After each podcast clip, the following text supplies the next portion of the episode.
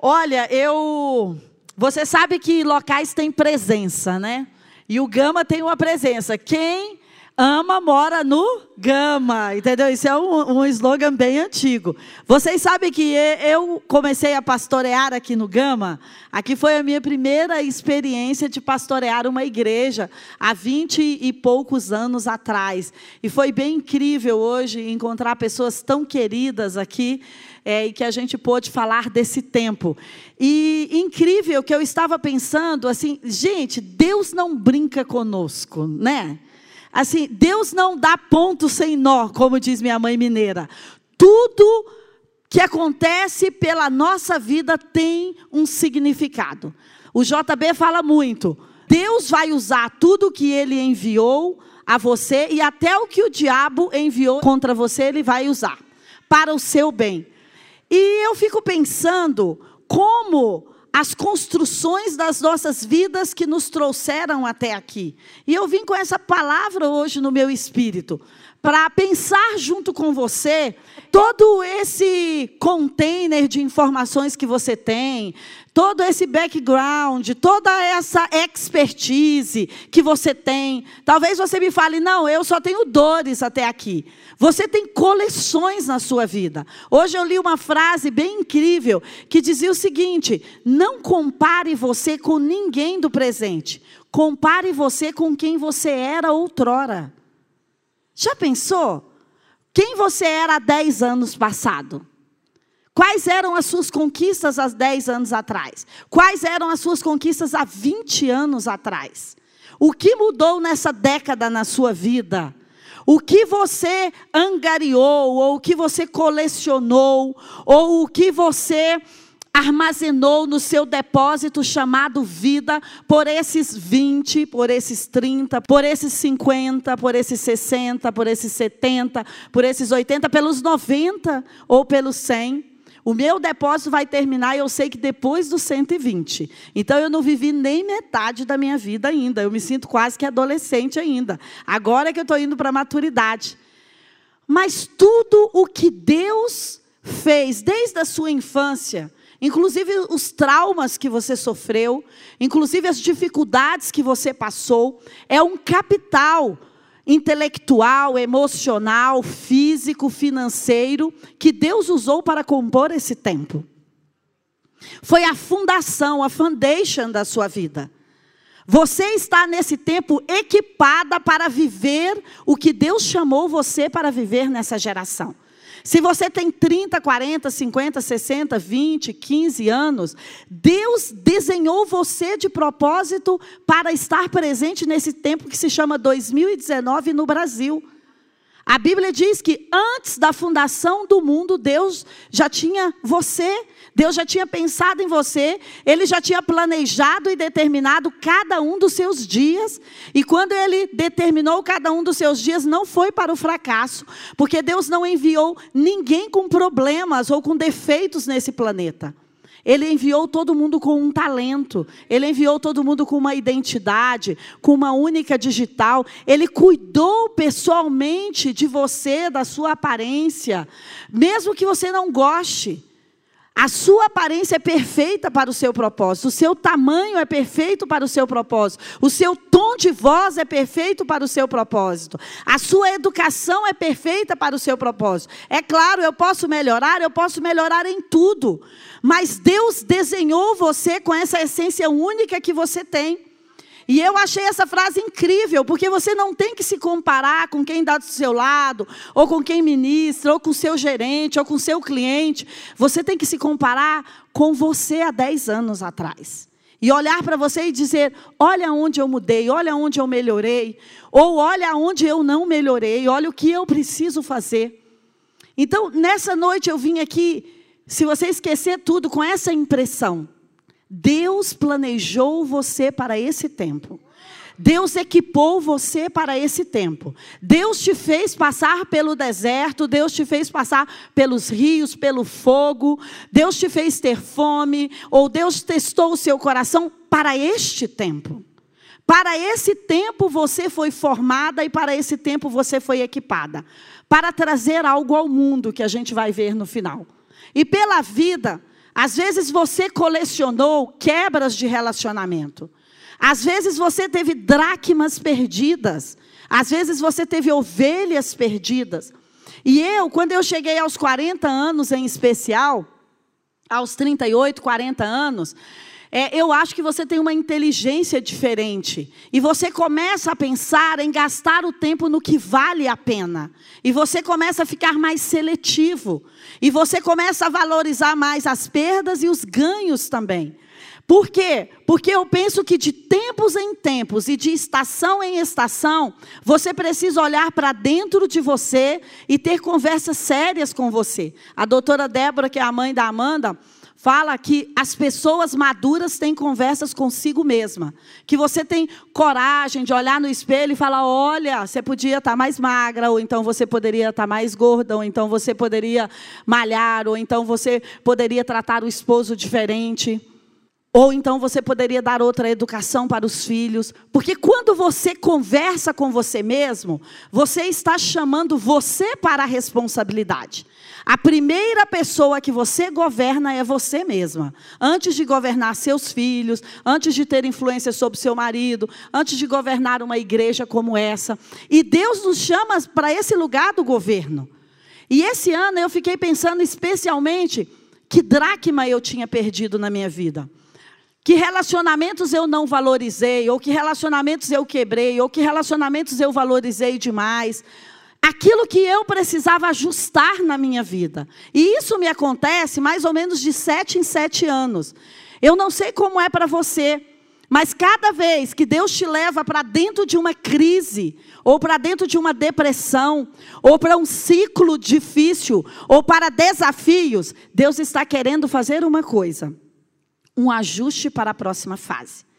Então, se você está nesse tempo como eu, de ajustes, de dores, de desafios, de não entender tudo, de ter um monte de peças do quebra-cabeça, mas não saber se dali sai a Elsa, a Ana, o Rei Leão, ou se sai a, o Despertar da Leoa. Você já viu? Lá em casa tem duas crianças, então de vez em quando elas querem comprar quebra-cabeça que tem 3 mil peças. Eu não acho nem o rabo da leoa, nem o olho. Eu não sei nem por onde começar. E esse foi o ano que eu prometi para mim mesma que eu iria montar o quebra-cabeça da minha vida. Porque talvez você, como eu, tenha colecionado muitas peças durante a vida todos. Acidentes, desafios, conquistas, tristezas, perdas, dinheiro, projetos. E você fala, parece que isso não faz sentido. Tem um, uma palestra super interessante do Steve Jobs que ele fala sobre ligar os pontos. E ele fala: olha, a gente precisa entender porque que aos 15 anos nós passamos por isso. Porque eu me casei com essa pessoa, ou porque eu tive um segundo relacionamento, ou porque os meus filhos fazem assim. E eu vim aqui com essa impressão no meu coração, que nós, como mulheres do Gama, de Brasília, deveríamos usar esse ano como um ano de preparo, como um ano de ajustes, como um ano que nós vamos entender o que nós estamos fazendo aqui no mundo. Você e eu viemos aqui com uma mensagem específica para esse mundo. Você e eu viemos aqui com um desempenho, com um desafio, com um projeto dos céus que precisa nascer na nossa geração. Eu e você viemos aqui para salvar o mundo de alguma coisa ou para provocar algo no mundo. Mas enquanto eu não me harmonizo com as coisas que foram acontecendo pela minha vida, eu às vezes não entrego aquilo que eu vim fazer no mundo. Eu já tive épocas da minha vida que eu só olhava para o meu umbigo, a minha dor, a minha tristeza, a minha falta, ou então o marido que trata assim, ou então não poderia ter filhos, ou então eu já tive câncer, ah, quimioterapia, câncer. Teve épocas que eu já olhei para o umbigo. Mas sabe o que eu entendo? Que quando você está olhando para baixo, é a pior hora, você não tem uma visão completa da vida. E mastigar a dor, e curtir a dor, e ficar envolvido na dor, não ajuda você a melhorar. Você vai gastar a mesma energia para pensar negativamente com a mesma energia para pensar positivamente. Você só tem que fazer uma escolha, porque tudo você vai precisar gastar uma energia, tudo é uma sinapse, tudo é um pensamento. Então eu quero propor hoje que nós possamos ainda dentro de fevereiro a juntar as peças do quebra-cabeça que nós ajuntamos por 10, 15, 20, 30 anos, colocá-las num grande tabuleiro, ouvir uma música, ficar a sós e pensar o seguinte: Deus, me mostra a visão aqui. O que é que eu vim fazer nessa terra que eu ainda não estou fazendo? Que relacionamento eu preciso curar ou sarar? O JB é que fala sobre isso muito, que quando você não libera as pessoas do perdão ou não libera as pessoas que falharam com você, elas são como mortos amarrados em você, porque esse era um castigo outrora no mundo antigo, que quando você feria, machucava ou matava alguém, você tinha que carregar o morto até ele diluir totalmente. Então, quando eu não perdoo, quando eu não supero a dor, quando eu não supero a separação, não supero a perda, eu tenho um morto amarrado na minha vida. Você já pensou que tudo lembra a pessoa? Se tudo lembra a pessoa, é porque você ainda não está resolvido sobre isso. E existem duas formas de resolver. Ou você dilui isso internamente, ou você procura a pessoa e diga para ela: Você me feriu assim, você me machucou assim. Eu queria dizer como eu me sinto. Eu queria dizer como eu me senti quando você fez isso, não acusar. Porque sabe o que eu tenho entendido sobre pessoas? Que eu sou a primeira responsável para manter os meus relacionamentos saudáveis. Porque às vezes você vai colocar as pessoas aonde elas não deveriam estar na sua vida. Ou às vezes você vai deixar de colocar as pessoas aonde elas deveriam estar na sua vida. Às vezes você conhece um marido, um namorado se casa com ele e você fala: Uau, nunca tive um pai, ele vai ser meu pai. Não. Ele não foi chamado para ser seu pai. Ele foi chamado para ser seu marido, e existe uma grande diferença. Ou então você tem um pai e você fala: Não, não existe homem melhor no mundo, eu quero um marido igual ao meu pai. Não, seu pai foi chamado para ser seu pai. E o seu marido vai ser outra pessoa. Ou então você tem seus filhos e você fala: não, tudo aquilo que o meu pai ou a minha mãe não fizeram, eu vou fazer pelos meus filhos, mas e, e eu vou protegê-los e eu vou dar o máximo. E aí a gente tem aquela tendência de ser talvez controladora. E Deus nos deu os filhos por uma temporada, mas os filhos irão e o casamento vai permanecer. E existem pessoas que falam assim: não, olha, o que me mantém nesse casamento é as crianças. Então o casamento já está falido. Porque um dia as crianças vão embora e o que, que vai manter você lá? Então, eu fiquei pensando que esse é o ano também de chamar a responsabilidade para sarar os relacionamentos, para colocar as pessoas no lugar que Deus as enviou para estar. Cada pessoa com quem você tem uma conexão é um mundo novo que nasce. Quando você tem conexões, eu não estou falando que todo mundo que você conhece é um mundo novo, mas quando você tem conexão, quando você troca experiência, quando você troca parte da sua alma com as pessoas, quando você deixa as pessoas te influenciarem, um mundo novo nasce. O JB também fala, hoje é by JB. O JB também fala que você é a média das cinco pessoas mais próximas da sua vida. Você é a média das cinco pessoas que mais te influenciam. Pensa aí no minuto, quem são as cinco pessoas que mais te influenciam? Você é a média delas. Uau, tem gente que me influencia e que eu não gostaria. Então ela precisa ser a sexta, a sétima, a oitava para não influenciar muito. Por isso é que a gente precisa rever o lugar que nós demos para as pessoas ou rever o lugar que está vazio e que elas deveriam estar lá. Talvez você não tenha um mentor, você não tenha uma pastora, você não tenha um pastor, talvez você não tenha uma amiga do peito, um amigo do peito que você possa falar: olha, eu quero chorar hoje. Todo mundo tem direito a uma hora diluir suas emoções. Maria tinha Isabel, Isabel tinha Maria, Jonathan tinha Davi, Davi tinha Jonathan. Mais chegados do que irmãos.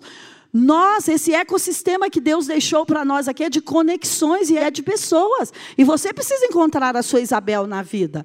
E você precisa encontrar o seu Jonathan na vida. E você precisa dizer: eu tenho alguém com quem eu posso contar. Se todos falharem, eu tenho alguém com quem eu posso contar. Não é que essa pessoa vai ser perfeita, mas é que essa pessoa é uma pessoa que você elegeu para estar cuidando de você, que pode ser seu marido, seu pai, um amigo, uma amiga. Eu não sei. Você é que vai se conectar e pensar quem é essa pessoa que é um protetor, um provedor emocional para você. O Espírito Santo também o é, não é tudo que a gente vai depender das pessoas. Mas às vezes você precisa diluir uma situação, pedir um conselho. E sabe o que eu fico pensando? Que nós precisamos encarar isso de uma forma madura. Por quê? Porque às vezes existem pessoas também que estão nos puxando para baixo. Hoje uma pessoa me contou uma história in, incrível. Eu fui atendê-la, ela falou: Uau, eu estava fazendo quatro dias de jejum e fui compartilhar com alguém. E a pessoa falou: Poxa, será que não é muito sacrificial esse jejum? Não é melhor você desistir? Não é melhor abrir mão? Você precisa ter pessoas que te empoderam para o seu propósito. Você precisa ter mentores. O John Maxwell fala o seguinte: que quando você tem um mentor, você vai aprender com a dor de alguém. O mentor vai falar para você, por favor, não faz isso. Não cai aí. Eu já caí aí. Não passa por aí. Eu já passei por aí. Então é muito importante você ter um mentor. Não, não tenha o Instagram como seu mentor, o Facebook ou o YouTube como seu mentor. Eleja uma pessoa normal. Aqui está cheia de grandes mulheres que podem ser suas mentoras. Não é que você não vai ouvir os vídeos, você deve, mas é bom que você tenha alguém pessoal. Então nós precisamos achar as dracmas do relacionamento. Nós precisamos achar o nosso Jonathan e o nosso Davi, a nossa Maria e a nossa Isabel, aquela pessoa para quem você pode contar os seus sonhos e que você sabe que ela vai falar: Olha, Maria, imagina Isabel falando: Maria, você está grávida e você é uma adolescente, eu sou uma senhora. É diferente, né, a faixa etária delas. Mas Maria, eu não sei porque você ficou grávida e eu não sei explicar essa história. Nunca ninguém me contou sobre essa história, Maria. Talvez alguém vai te contar uma história tão assustadora porque você nunca ouviu. Ou talvez vai acontecer com você uma história tão assustadora que você nunca ouviu nada. Mas a Bíblia diz que Maria e Isabel estavam ali juntas, se cuidaram, se guardaram. Você tem que contar os seus sonhos para pessoas que estão grávidas de sonhos. Você não pode contar os seus sonhos para pessoas estéreis, porque elas vão querer matar o seu sonho ou elas não vão entender o seu tempo. E sobre pessoas eu entendi isso. Às vezes existe um time correto com as pessoas, porque às vezes a pessoa está vivendo uma frequência totalmente diferente da sua. Você está na política e a pessoa está mãe de bebês ela não, não vai ter uma boa interação com você. Você tem que entender as pessoas que estão tendo uma boa interação com você nessa fase. Não é que você vai deixar os melhores amigos, mas você tem que também ter uma boa empatia, um bom companheirismo com as pessoas novas que Deus te envia nas fases novas. Eu aprendi que dentro das pessoas está o sucesso que eu quero. Dentro das pessoas está o dinheiro que eu quero. Dentro das pessoas está a conexão que eu quero. Também o JB. Ele fala: olha, você está a duas pessoas da pessoa que você quer chegar.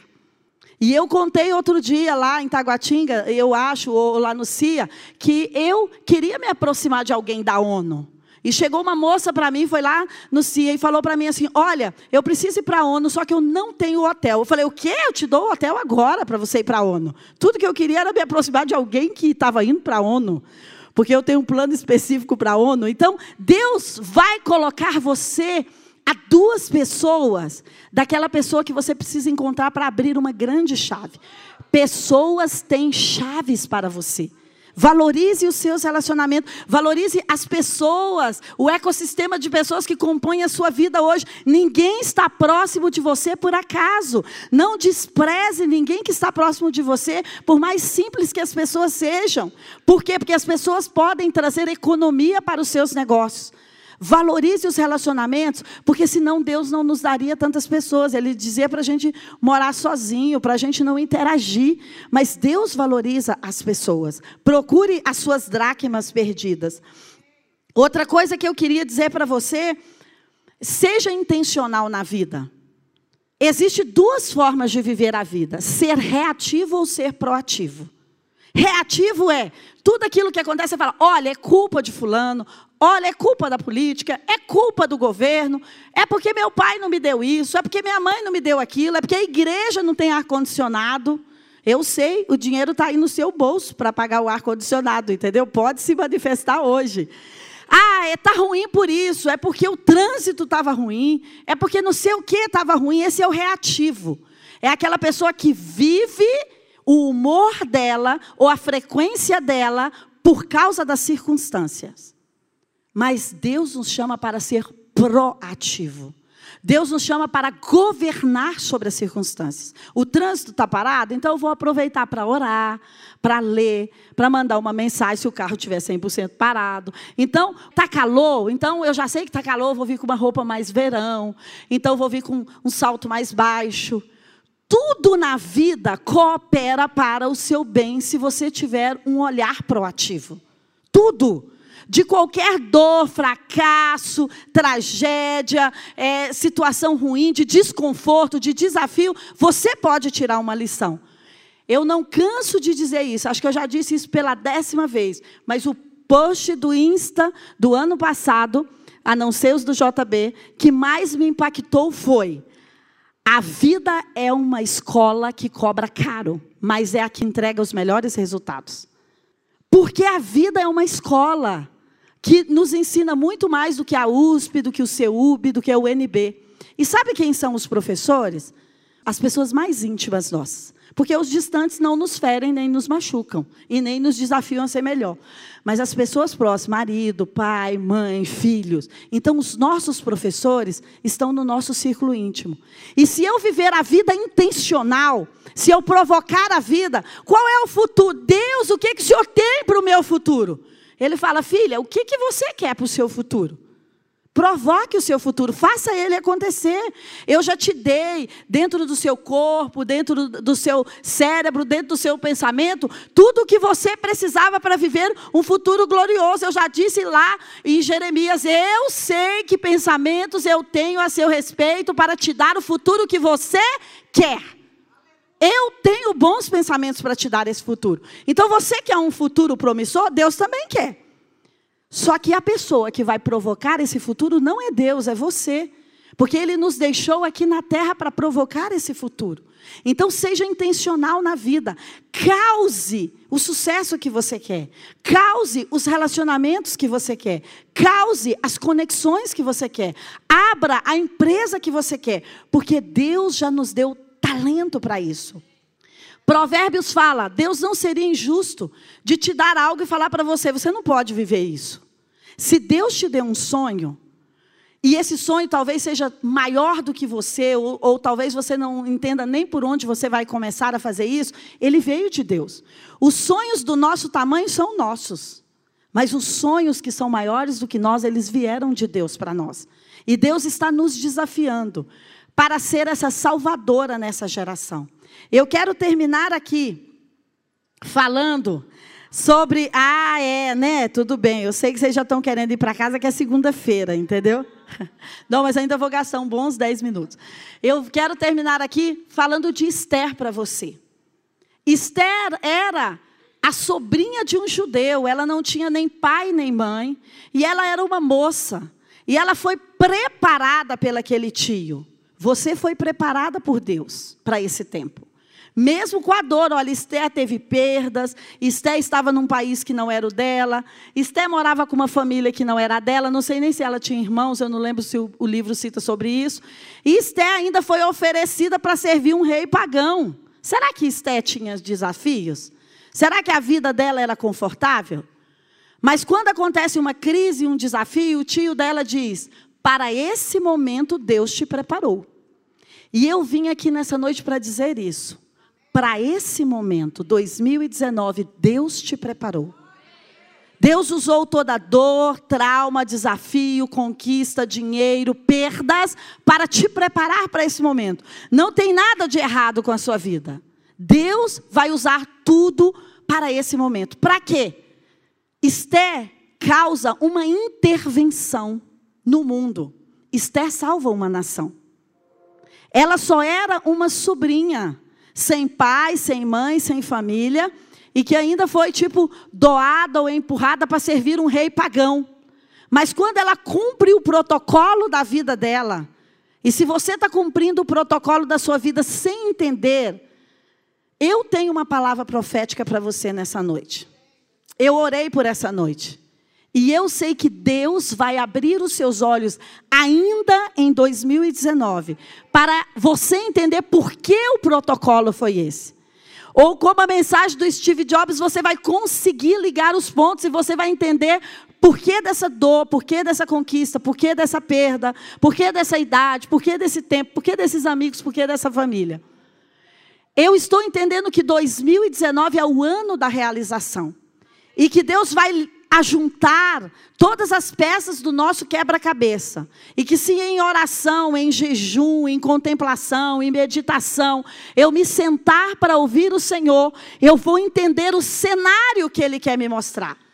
Porque talvez Esté, até ir para a casa das concubinas e para depois ir para o rei, ela nem entendesse o cenário. Será que ela queria mesmo, entre tantas mulheres, ser usada pelo rei um dia? Talvez ela não quisesse. Talvez foi uma instrução do seu tio, talvez foi um costume da época. Talvez ela não valorizasse isso, talvez ela quisesse casar com o vizinho dela, com uma pessoa que deu proteção para ela. Mas o propósito a levou até ali, o propósito te trouxe até aqui.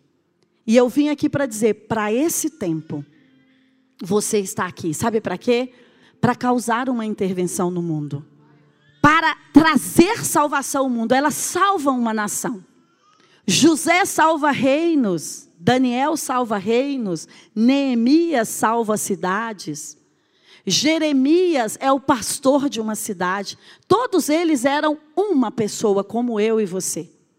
Só que eles usaram uma coisa, o talento deles, para salvar cidades, ou para salvar pessoas, ou para salvar nações.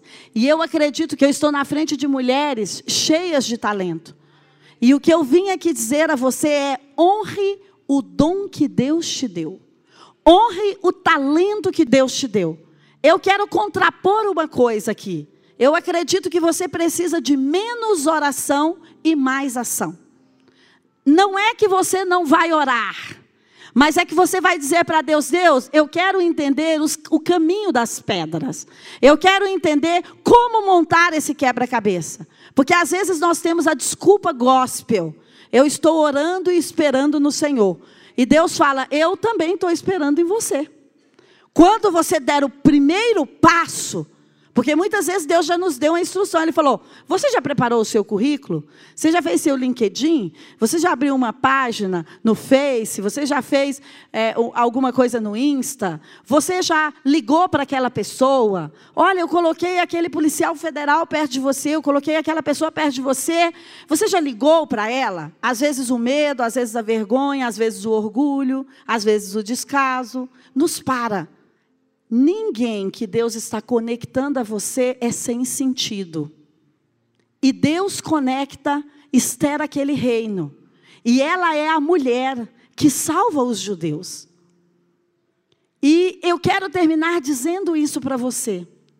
Deus conectou você nesse tempo com um povo, com uma empresa, com um produto ou um serviço específico e isso é apenas a desculpa de Deus para trazer um impacto ao mundo através de você. Sabe o que eu entendi? Que nessa noite Ele está nos dando um anel para selar no nome dEle as intervenções no mundo. Através, sabe de quê? Do seu talento. Eu, eu vim aqui para dizer para você: não, Ele disse que você já está pronta. Ele diz que você já pode ir no nome dele e selar o que você quer. Porque no final do livro de Esté, o rei fala o seguinte: o anel que estava na mão do rei, ele dá para ela e ele fala: ela tem o carimbo para os éditos, ela tem o carimbo para liberar o que ela quiser. E eu vim aqui nessa noite para dizer: o seu Deus confia em você. E Ele está te dando o carimbo para você liberar o que você quiser. Sabe por quê? Porque Ele confia em você. Porque Ele te preparou, te fez passar por todo esse deserto, te fez passar por toda a provação, por toda dor, por toda angústia, para dizer hoje para você, filha, eu confio em você. Pode ir e governar e carimbar a cidade, as empresas, as famílias em meu nome. As ideias que vierem nos seus pensamentos são minhas. As respostas que você tiver para a humanidade são minhas. Porque eu teci as suas sinapses até aqui, mesmo que seja com a dor e com o trauma. Mas eu evoluí você até aqui. Você não é a mesma garotinha de 15 ou 10 anos atrás. E aquilo que eu fiz na sua vida, junto com o seu talento, que seja cozinhar, conversar, falar, cantar, fazer negócios, que seja vender, que seja limpar a casa, a sua experiência, mas o seu talento é o selo de Deus hoje para você governar. Ele está dizendo, filha, eu confio em você. Como uma Esther para esse tempo. Como uma Esther que vai salvar as mulheres do Brasil. Você tem experiências que precisam ser replicadas ou faladas. Você tem um real ou dois ou três que pode ser multiplicado. Eu vim aqui para dizer a você que Deus está honrando o seu talento nessa noite. Por mais simples que ele seja. E porque talvez você se comparou com o seu marido, que é um grande executivo, e você só é uma dona de casa, no seu parecer. Mas as meninas me fizeram lembrar de um livro fantástico. A mão que embala o berço é a mão que governa o mundo. Então, não se desmereça. Eu vim aqui em nome de Deus para falar para você. Ele valoriza o que ele plantou dentro de você. Sabe por quê? Ele plantou a imagem e a semelhança dele. E a imagem e semelhança de Deus em mim é diferente da imagem e semelhança de Deus na Adriana, é diferente na Célia, é diferente na Suzana. Porque elas têm o talento delas e eu tenho o meu. A sua experiência e o seu talento é o selo de Deus para esse tempo. Deus está contando com isso para intervir no mundo. E Ele está dizendo para você, filha, que Ele disse para Josué: coragem.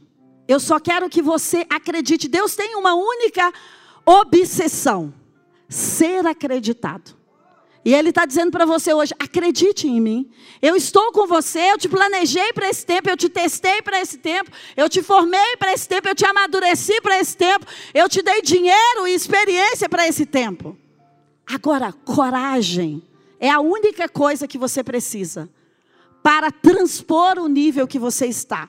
Porque você já tem um capital, uma expertise dada por Deus para impactar esse tempo e essa geração e que você começasse a pensar nas suas experiências, você começasse a ter um overview da vida, do que te trouxe até aqui. Deixa eu te dizer, foi o amor de Deus que te trouxe até aqui. Foi o cuidado de Deus que te trouxe até aqui. Quando você não via dois pés na areia, é porque ele te carregava no colo. Foi ele que te trouxe até aqui.